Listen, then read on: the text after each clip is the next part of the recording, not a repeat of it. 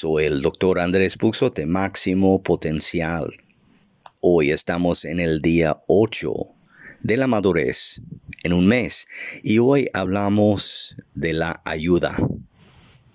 Cuando nosotros a veces pensamos en las obras maravillosas que uno puede hacer con su propia vida, las cosas que puede construir y levantar, las cosas impresionantes que uno puede hacer con tanto esfuerzo, con tanta habilidad, con su talento, con el don que tiene, empezamos a asombrarnos de las posibilidades, nos inspira.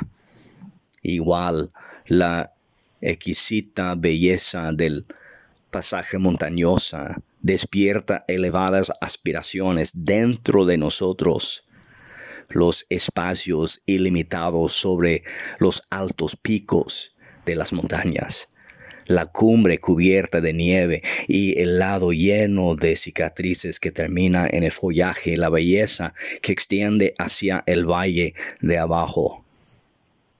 Están como un símbolo de todo lo que es alto y elevado y aspirante que nosotros tenemos que ver con nuestros ojos físicos. Y esas cosas nos afectan y nos lleva a pensar en quiénes somos. Pero pronto nos damos cuenta de nuestra propia limitaciones, aunque esa gente y aunque esos paisajes tan bellezas son tan grandes, empezamos a sentirnos muy pequeños. No solo de la vida física hablo, sino también de la vida interior. El recuerdo de las montañas y las experiencias de montaña nos deja un poco melancólicos, oscuros, tristes. Esto trae a la mente la canción del salmista cuando pregunta, ¿debo levantar mis ojos hacia las colinas? ¿De ahí viene mi ayuda?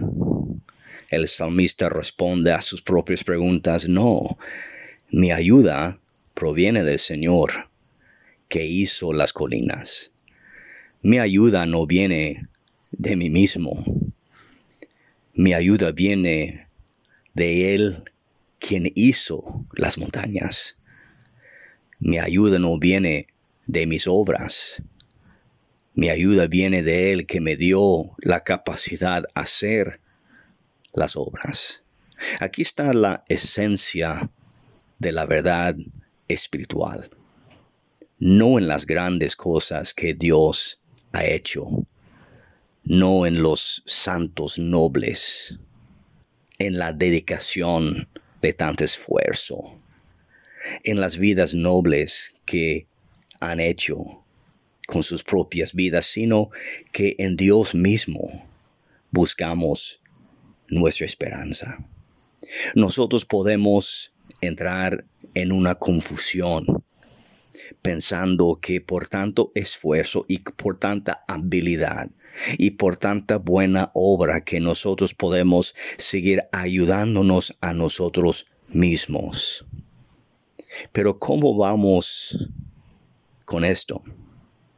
Cómo está la humanidad hoy día después de miles de años tratando a impresionarnos con cosas tan limitantes.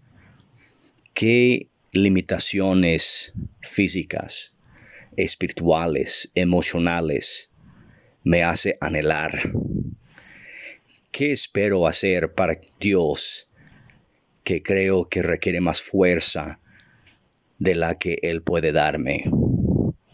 Cuando empezamos a realmente entender Salmo 121, versículos 1 y 2, al contemplar las montañas, me pregunto, ¿de dónde vendrá mi ayuda?